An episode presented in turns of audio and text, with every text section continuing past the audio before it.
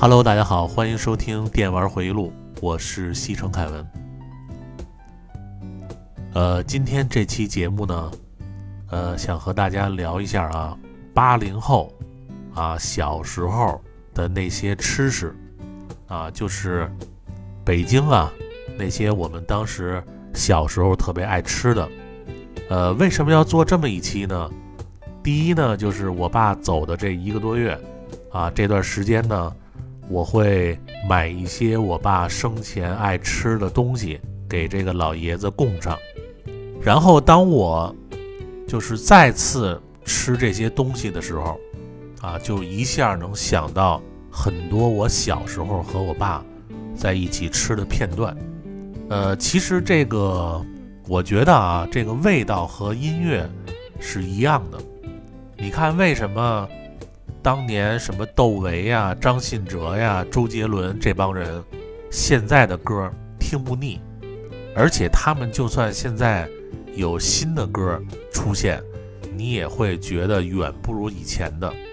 其实就是因为你现在啊，这个岁数大了，你之前听的歌，因为它加载着回忆的成分，当你听这歌的时候，你就能回想到当年的场景。这个吃的东西也一样。就这种从小印在你脑子里的味道，不管多少年你都不会忘。当然，你在吃的时候也会想到当时和你在一起吃的那些人。所以，我觉得人的记忆呢，会随着年龄的增长啊，他会忘了很多细节。你看我为什么要做这个电玩回忆录啊？就是想通过我聊这些真实的经历。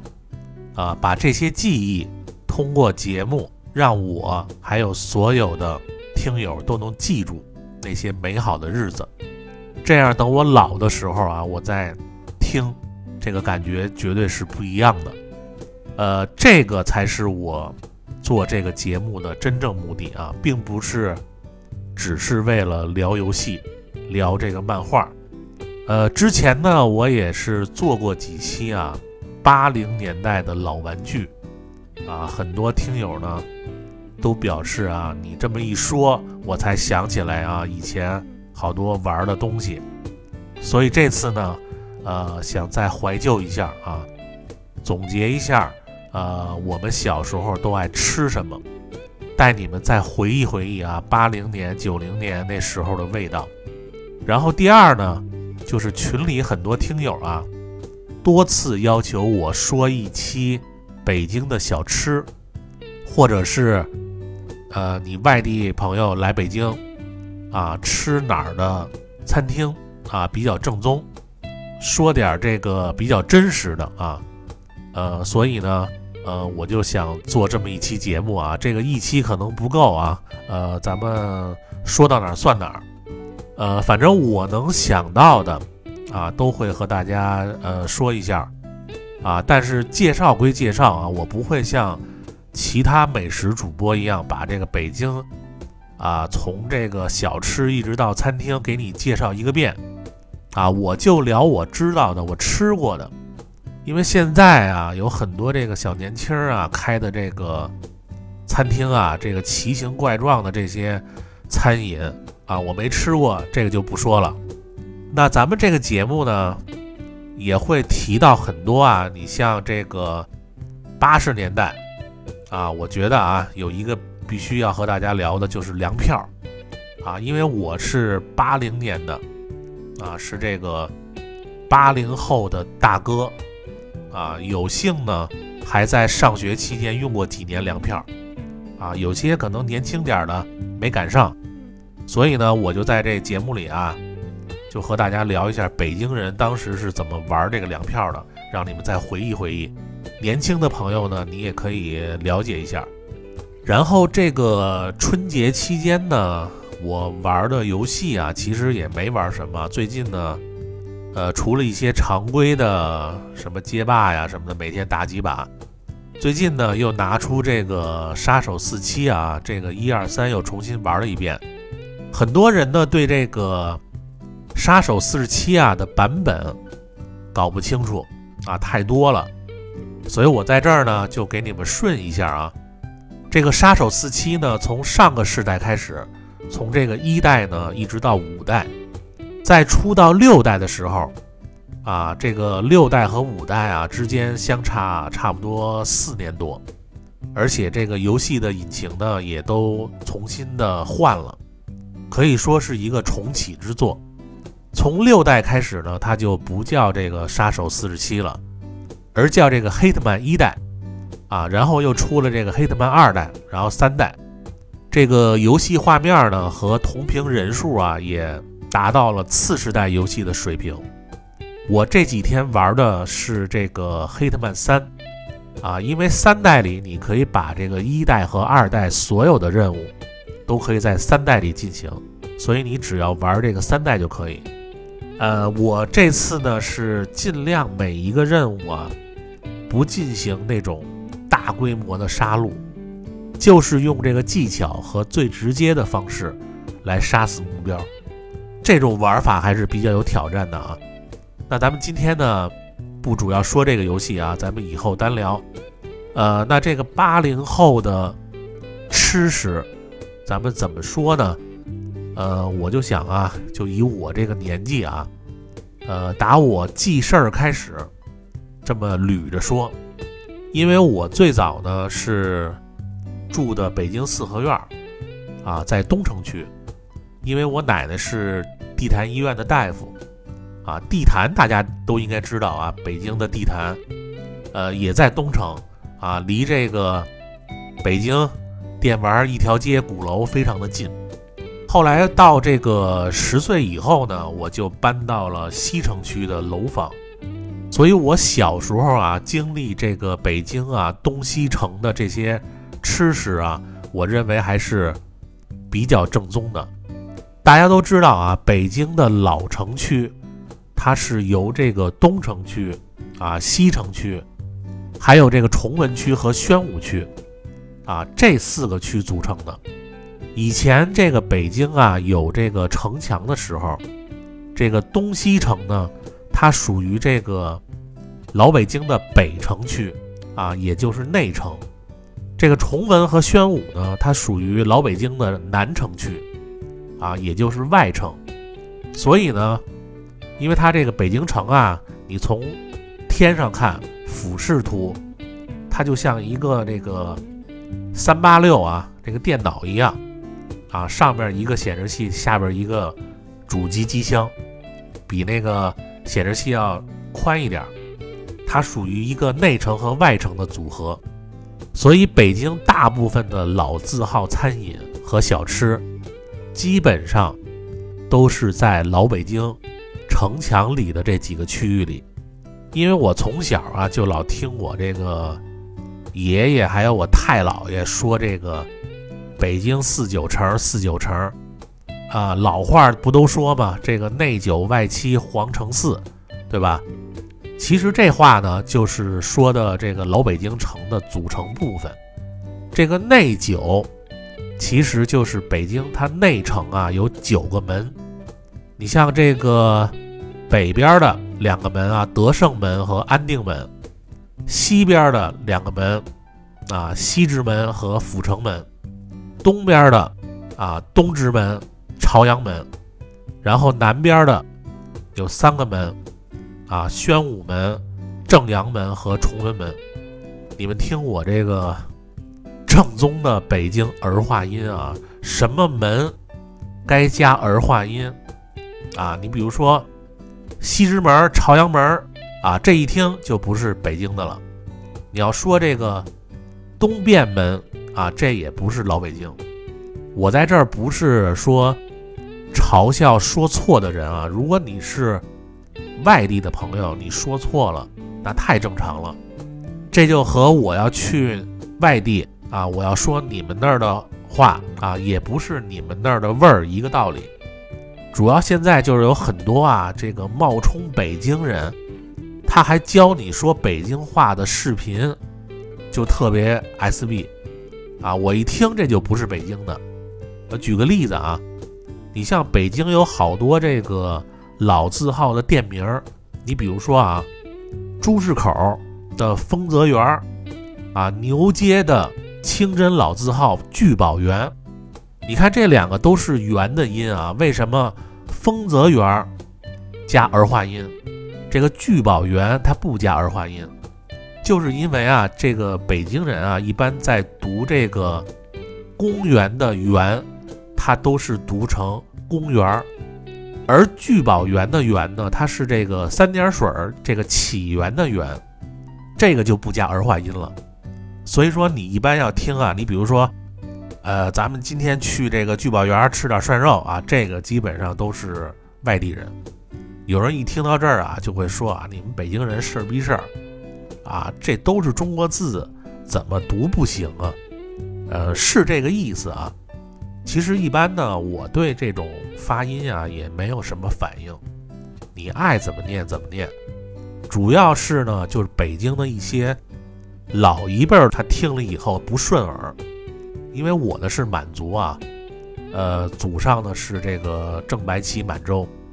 其实我对这个满不满族啊也没什么感觉。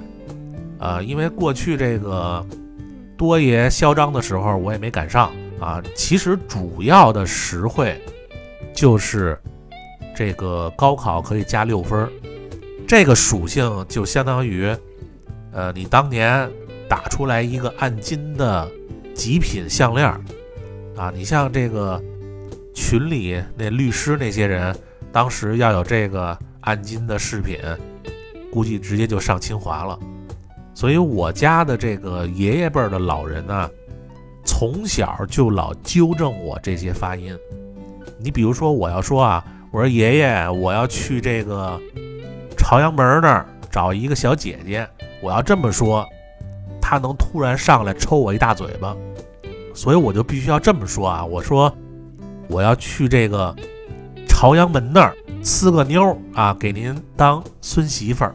哎，这个他听了，哎，顺耳啊，就这意思。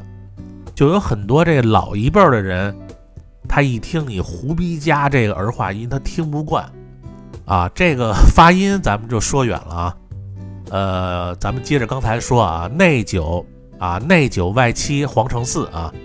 这个内九就是刚才咱们说的这个九个门，外七呢就是这个外城的。啊，就是这个三八六的这个啊主机啊啊外边套着一个城，就是这个西边的，你像这个西便门啊广安门，东边的啊东便门啊广渠门，南边的有三个门啊右安门、永安门和左安门啊，这个是外七。呃，最后呢，这个皇城四啊就是。天安门、地安门啊，西安门和东安门，呃，简单的介绍了一下这个老北京城的地理啊。你像我们这个在北京开车啊，这些门啊，就这几环啊，这个都印在脑子里了，所以我们都不用导航。反正我说这个意思就是，这些老字号吃食的总店，你注意啊，是总店，不是分店。一定都在这些区域里，呃，所以我小时候呢吃的那些东西啊，还算比较正宗。但是现在，如果你要是外地朋友来北京，你要想吃正宗的，也就是去这个老东城啊，或者是老西城啊，去这些总店，你还能吃点正经的。不过也大不如以前了，啊，但是你要去这个。前门那边儿啊，大部分都是外地人蒙外地人，真正有几家正宗的都藏在那胡同里呢，你肯定也找不着。所以说啊，这个呃，因为我小时候啊，因为是呃住这个北京的四合院啊平房，所以基本上呢，一天到晚都不会在家里待着。都是在这个院儿里或者是胡同里啊学么吃的，因为八十年代啊基本上也没什么可吃的，主要目标呢都是这个四合院里啊就各院里种的这个枣树，还有什么山楂树啊，还有这个葡萄架上的这个葡萄啊，还有什么小便浇出来这扁豆这些。呃，当时这个胡同里啊，一年四季呢，它都会有这种叫卖的小商贩啊，卖一些什么冰糖葫芦啊、糖炒栗子呀，还有什么瓜子儿、花生、冰棍儿啊，还有就是这个崩爆米花的。呃，我那时候最怕就是崩爆米花的，因为你要看着他那崩啊，还没事儿；怕就怕你在这个院里正玩呢，突然就这一声能直接给你带走，就声音特别的大。一般这个冬天啊，崩爆米花的比较多啊。我们当时这小孩呢，吃爆米花啊，都是往天上一扔啊，然后用嘴接着吃。谁知道后来又学人国外。成这个电影院的一个标配了。还有就是，我记得啊，那时候每一个胡同口，它都有一个副食店。最早呢叫这个供销社，大多数都是国营的。年轻的朋友可能不知道啊，呃，那个时候啊，应该算一个就是非常令人羡慕啊，比较牛逼的一个铁饭碗的职业，就是售货员。谁家要有这个亲戚或者是朋友，是这个售货员，那个年代，你买东西，在那个货少的年代，每次都能多给你好多，啊，因为那个年代没有超市，除了鲜鱼水菜，基本上你要买这个烟酒糖茶，什么这个熟食调料、日用百货，你都得去这个副食店。呃，我我觉得这个全国各地应该都一样啊。调料什么那时候我太小也不懂，主要呢就是各种好吃的这个熟食啊、点心、呃糖果、零食，还有这个冰棍、雪糕什么的啊。因为我就关心这些。呃，说到这个糖果呀，这个我要多说两句啊。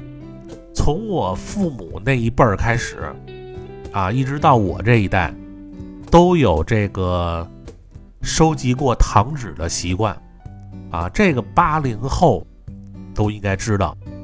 你要是零零后啊，你可以问一下你们父母，那个时候书里攒没攒过糖纸？反正那个时候我也是收集过啊。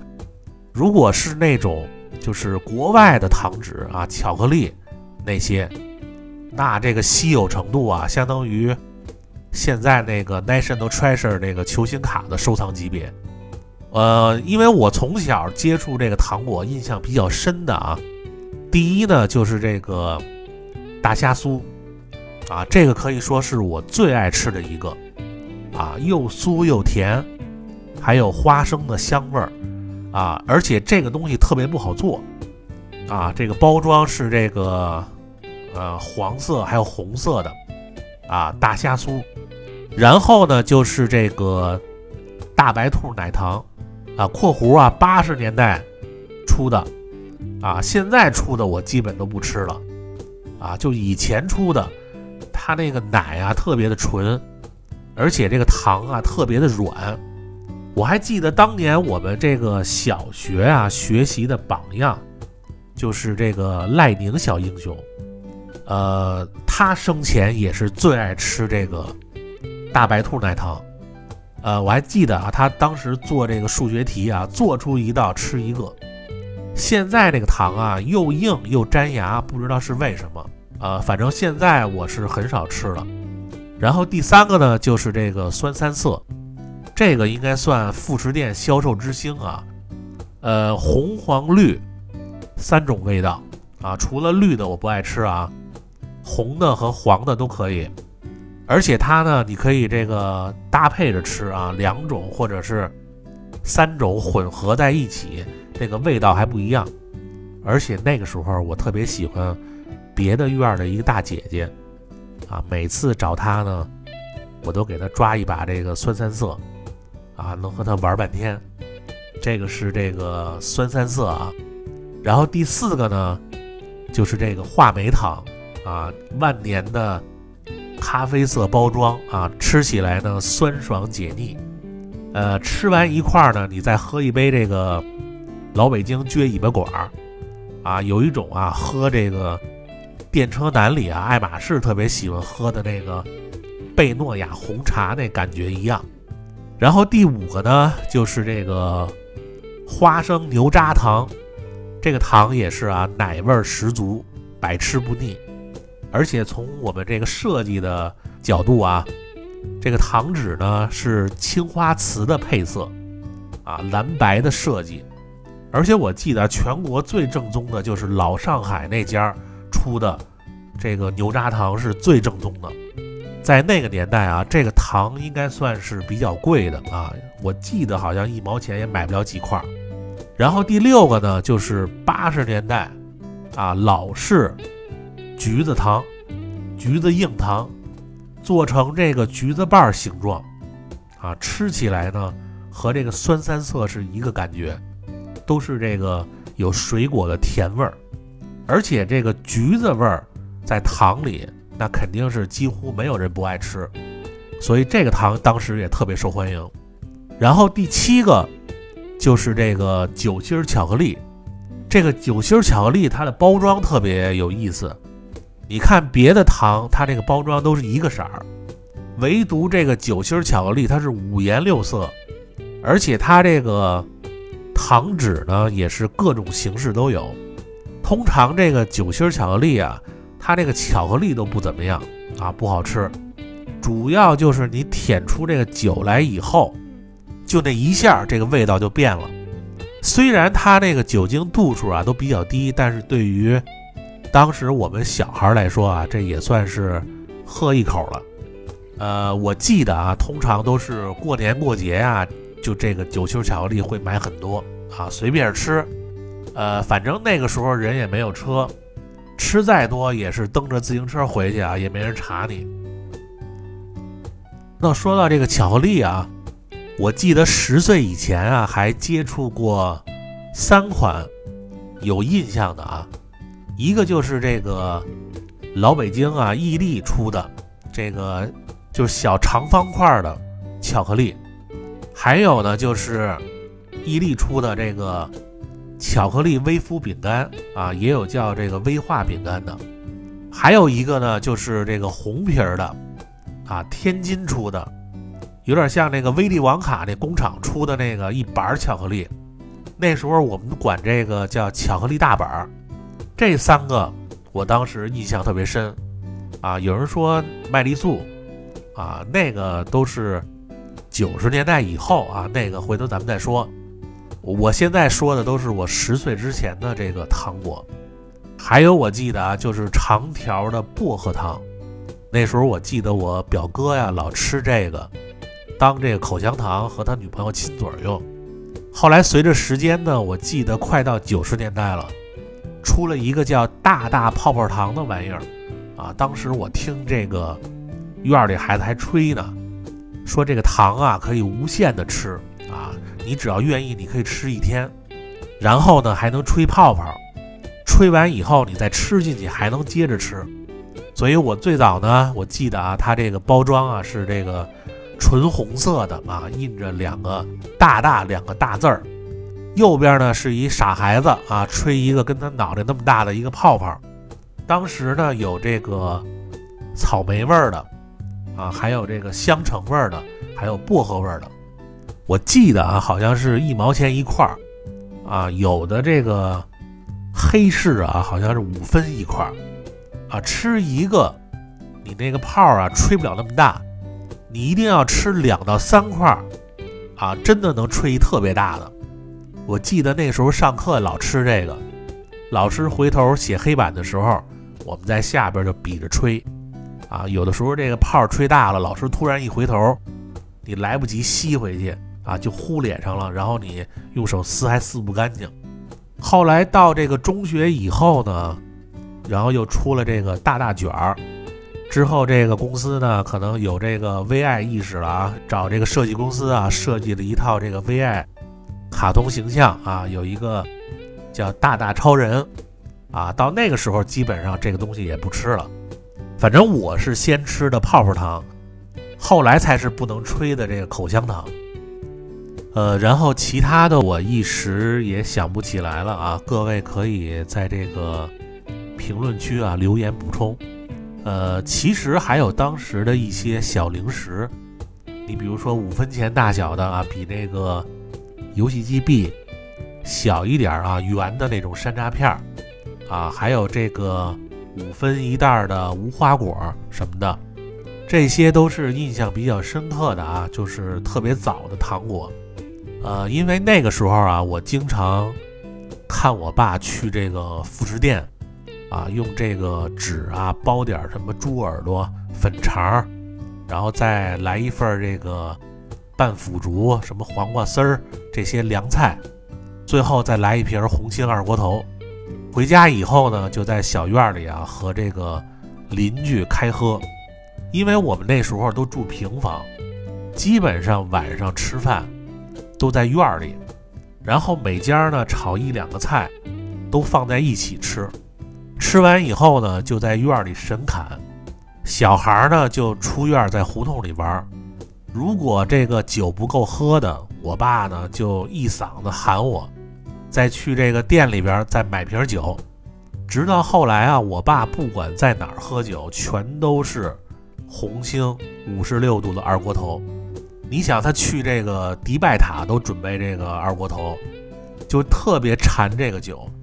不管去哪儿，没有二锅头，这饭吃不下去。不管对方拿什么路易的，还是什么拉菲呀、拉图呀，就喝红星的，啊，烟就抽红塔山。我记得有一次啊，我去这个德国回来以后呢，给我爸带回好多这个世界名烟啊，全都让我爸给送人了。就他认为啊，在红塔山面前，高希霸你都得让路。所以我觉得啊，这个味道啊，真的是一种岁月的痕迹。虽然很多这个吃的的印象已经记不清了，但是呢，我从这个时间一边聊一边回忆，我就能知道这个东西大概我是哪年级吃的啊。因为我特别小的时候啊，还没到那种天天去外边下馆子吃饭的年代。我印象里，也就是什么过年过节呀，或者是给老人过生日啊，会带着我去一些北京的老字号的饭庄吃饭。但是当时啊，吃什么一个都没记住，毕竟那个时候啊，粮食啊还有吃的呀都非常的紧缺。很多人啊不理解那个年代为什么要用粮票啊？什么是粮票？其实这个粮票啊，它是一种。买粮食的凭证，啊，我记得我上小学的时候啊，呃，有时候你不用这个粮票买粮食，直接用钱买，人不卖你。之前呢，还有这个什么邮票啊、肉票、布票、自行车票，还有手表票。在北京这一块啊，我记得那个时候，每一个人都发一个购粮本和一个副食本。啊，用于这个记录和购买你一个月的粮食和副食。呃，举个例子啊，你比如说啊，微信群里啊，这个思春律师啊，他是这个工厂里边坐办公室的啊，这一个月呢，可能给他分配这个两斤粮食啊，就给的少，因为他这个工种啊不是体力活儿。这个微信群里啊，有一叫大多的啊，他是这个工厂里的瓦工。天天在这个脚手架上面啊，一干就一天，啊，这个一个月给他六十斤粮食，啊，因为他累呀，呃，每天啊，这个干完活从脚手架下来啊，累晕了，吐也吐一地棒子面儿。还记得这个《我爱我家》有一集啊，这个和平中彩票啊，香港七日游。那个游主编啊，就说啊，去香港要办各种的证件，准备各种这个证明，还得带这个购粮本儿。他说那购粮本就是当时北京人用的，就是这个粮食局发的，还有一个二商发的这个副食本，上边记录着一个月。你比如说啊，这个芝麻酱二两，啊，肥皂一块儿，反正就是这个副食的定量都写在上边。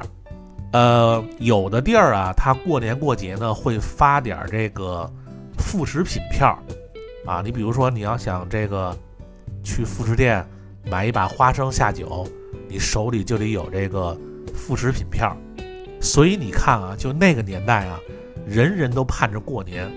你看现在这帮年轻的觉得什么都没劲，就是他妈吃的太饱。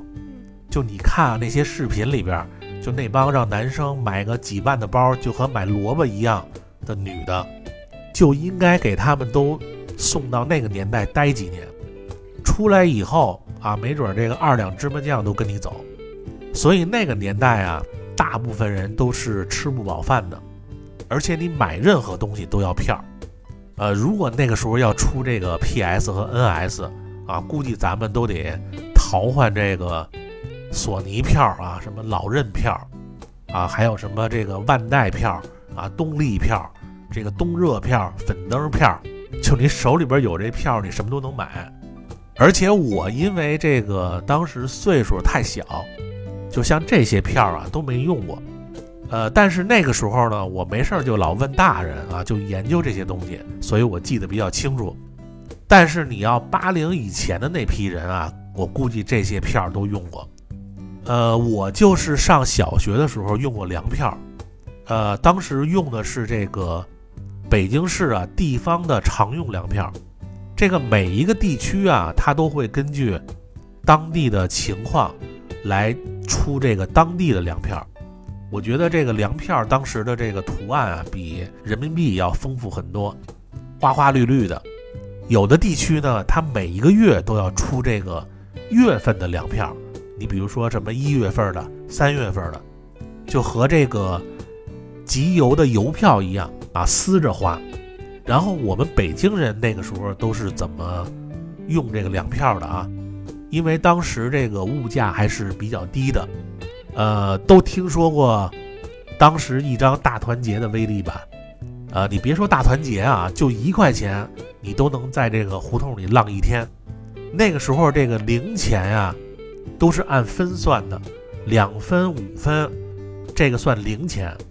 大团结那相当于巨款，呃，但是这个钱归钱啊。呃，每个人兜里呢，也都会揣点粮票。你像我上小学的时候买饭，这个买主食就需要用这个粮票买。如果你当时粮票很富裕，啊，你可以用这个粮票去这个农贸市场，直接和这个老乡换鸡蛋，换这个全国粮票。啊，有这个黑市啊，或者是这个哥们儿那儿还可以换钱。呃，所以在这个计划经济时期啊，呃，那个时候就出了一个词儿叫倒粮票，啊，因为有些人呢，这个工资比较高，但是没有粮票，你也买不到粮食，所以这些人呢，就用这个钱去别人手里买粮票，当然这个是违法的，但是后来呢，因为这个物品啊越来越多，就是能换的东西呢也越来越多。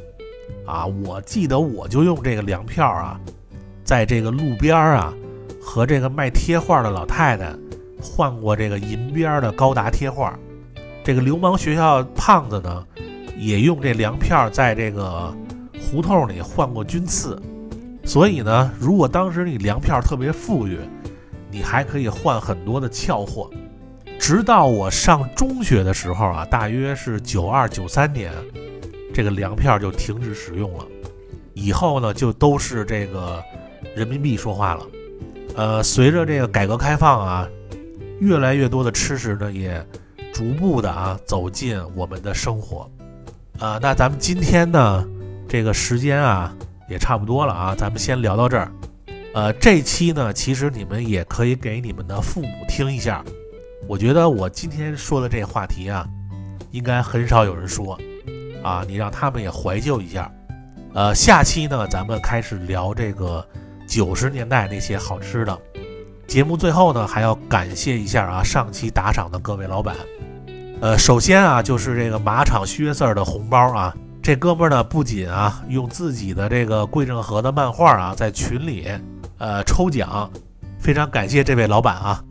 还有呢，就是感谢假匪之喵兄弟啊的连续打赏。呃，还有就是群里边，咖啡加盐兄弟啊，咖啡加盐呢和我都是岁数差不多的啊老北京。呃，这期节目啊，你听了以后可能会比较有感触。还有就是大书法家啊，素琴横月啊，行长二马师傅十八摸，周旋爱 K，感谢啊这几位老板的大红包。最后就是这个安迪啊，奶骑士，有酒喝有尿撒啊，还有这个凯文的初恋这几位老板的超大型红包。呃，感谢以上兄弟们的支持啊，还有感谢所有给电玩回忆录投月票的听友。新听友，你可以点订阅关注啊，听得好，你可以在专辑那儿来一个五星好评。每天呢，在喜马拉雅上点签到，连续两天签到就会免费给你一张月票，然后你就投给电玩回忆录。啊，可以增加这个节目的曝光度，啊，录节目不易啊，希望各位别吝啬你们的点击，多多支持是我更新的动力。最后啊，再次感谢各位收听节目，咱们下期再见，拜拜。